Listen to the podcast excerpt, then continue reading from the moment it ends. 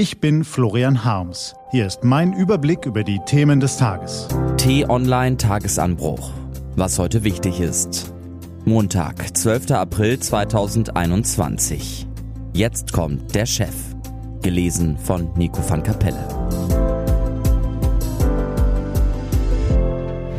Was war? Die Aufgaben des nächsten Kanzlers oder Kanzlerin sind gewaltig. Und wenn CDU und CSU diese Aufgaben nicht Olaf Scholz, Annalena Baerbock oder Robert Habeck überlassen wollen, brauchen sie schnell einen überzeugenden Kanzlerkandidaten. Schon viel zu lange schlingert die Union orientierungslos durch das Superwahljahr. Durchgeschüttelt von der Pandemie, getroffen von Wahlniederlagen, ermüdet vom Dauerregieren. Ernüchtert von der dürftigen Auswahl kanzlertauglichen Personals. Der brutale Absturz in den Wahlumfragen hat den Schwarzen vor Augen geführt, dass sie im politischen Koordinatensystem der Republik nicht mehr unverzichtbar sind. Längst werden im Berliner Regierungsviertel Koalitionen ohne Beteiligung der Union durchgespielt. Linke Medien wie der Spiegel wünschen sich CDU und CSU in die Opposition und ein Ampelbündnis aus Grünen, SPD und FDP auf die Regierungsbank. Bundestagsabgeordnete von CDU und CSU bangen um ihre Mandate und tuscheln aufgeregt über die Fehler von Ministern und Parteioberen. Kein Tag vergeht, ohne dass im Konrad-Adenauer-Haus die Alarmsirene schrillt. Es könnte bald vorbei sein mit der Herrlichkeit. Bei einem Fahrradrennen würde man sagen, die Union wird im Feld durchgereicht, während die Konkurrenz enteilt. Aber nun soll sie losgehen, die Aufholjagd. Der Druck aus beiden Parteien ist so groß geworden, dass die beiden Rivalen Armin Laschet und Markus Söder gar nicht anders konnten, als sich endlich öffentlich zu bekennen, allerdings unter konträren Voraussetzungen.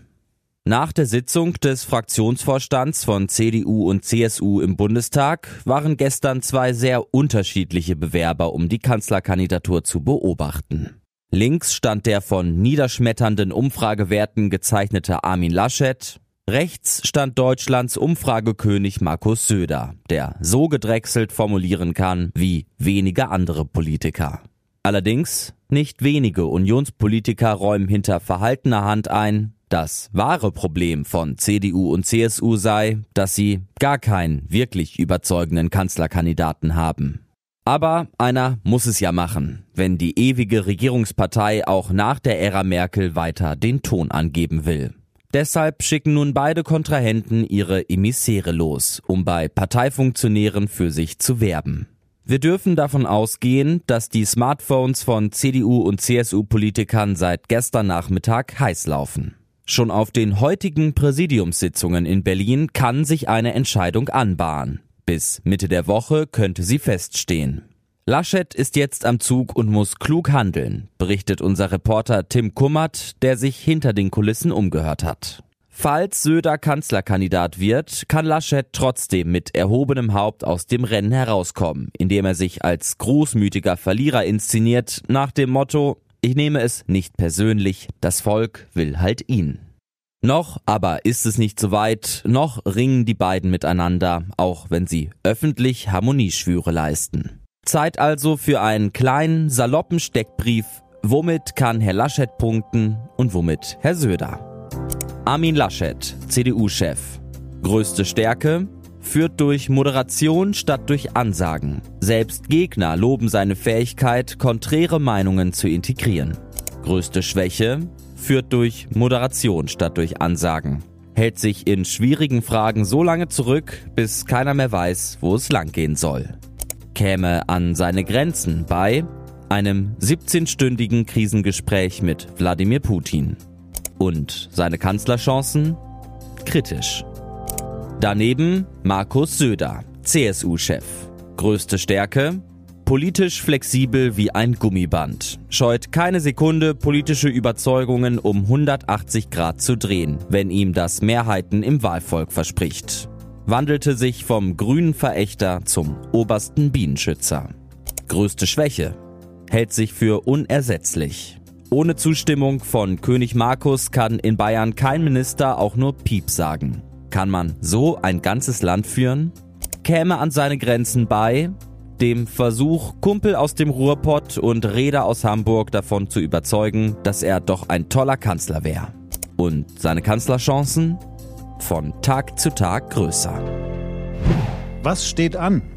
Die T-Online-Redaktion blickt für Sie heute unter anderem auf diese Themen. Alarmstufe Rot. Intensivbetten vor höchster Auslastung seit Beginn der Pandemie. Trauer und Aufbruch. Die Abgeordneten des britischen Unterhauses werden heute früher als geplant aus der Osterpause zurückkehren, um den verstorbenen Ehemann der Queen zu würdigen, der am Samstag auf Schloss Windsor beigesetzt werden soll. Außerdem fiebert London dem ersten Auftritt des abtrünnigen Prinz Harry entgegen, der ohne seine schwangere Gattin Meghan aus Kalifornien anreist, um der Zeremonie beizuwohnen und sich womöglich mit seiner Familie zu versöhnen. Und Held der Lüfte. Heute vor 60 Jahren schrieb Juri Gagarin Geschichte als erster Mensch im Weltraum. Diese und andere Nachrichten, Analysen, Interviews und Kolumnen gibt's den ganzen Tag auf t-online.de. Das war der T-Online Tagesanbruch vom 12. April 2021, produziert vom Podcast Radio Detektor FM. Den Podcast gibt's auch auf Spotify. Einfach nach Tagesanbruch suchen und folgen. Ich wünsche Ihnen einen frohen Tag. Ihr Florian Harms.